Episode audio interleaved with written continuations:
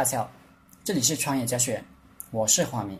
今天和大家聊的话题是如何成为一个成功的投资人。我有很多创业学员、老板学员跟我聊天，他们说我想成为一个投资人，却不知道该怎么办。今天我就聊下如何成为一名成功的投资人。如果你想直接成为一名投资人，除非你有足够多的空闲时间，有足够多的金钱让你去投资。吸取失败的教训，失败多了就成功了。显然，具备足够的时间与金钱的条件很难达到，除非你爹妈是超级富翁。一般的人要成为一名投资人，必须先成为一名企业家。什么叫企业家？企业家与小老板的区别在什么地方呢？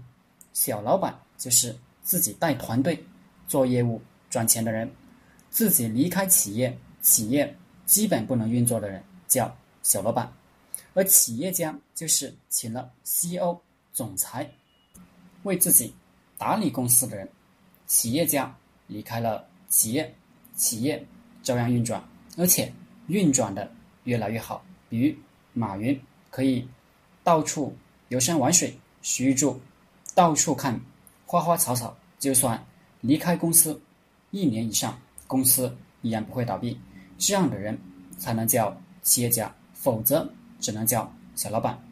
要成为一个成功的投资人，你必须先成为一个企业家。企业家就是能打造一个自动运转的盈利系统的人。在这个过程中，你实践了如何打造企业，你成为投资人的时候，你才能慧眼识珠，分辨出谁可能成为企业家而投资他。不会被一些只有激情和梦想而没有能力的脑残欺骗了金钱。永远不要直接投资一些小老板和普通员工，风险太大，因为这样的人根本不能理解系统与产品之间的关系。投资这样的人，回报回报率极低，他们很难把企业做大。很多小老板和普通员工认为自己能制作好产品。就足够了。岂不知，能炒好菜的厨师很多，但俏江南、海底捞只有一个。所以，一个成功的投资人必须先成为一个成功的企业家。成为一个企业家还有好处，就是你的企业不断的在给你提供现金，你可以拿这些现金不断的去投资。我的做法很简单，我是。把钱拿来投资我的员工，我的员工当中有特别优秀的人，我就会辅助他做一个小业务，我出百分之三十的钱，他出百分之七十的钱，我占百分之十到百分之二十的股份，并且给他一些做企业的建议，帮助他做成功。我只投资我熟悉的领域，基本就是我们企业业务的上下游延伸，这样。成功的几率高很多。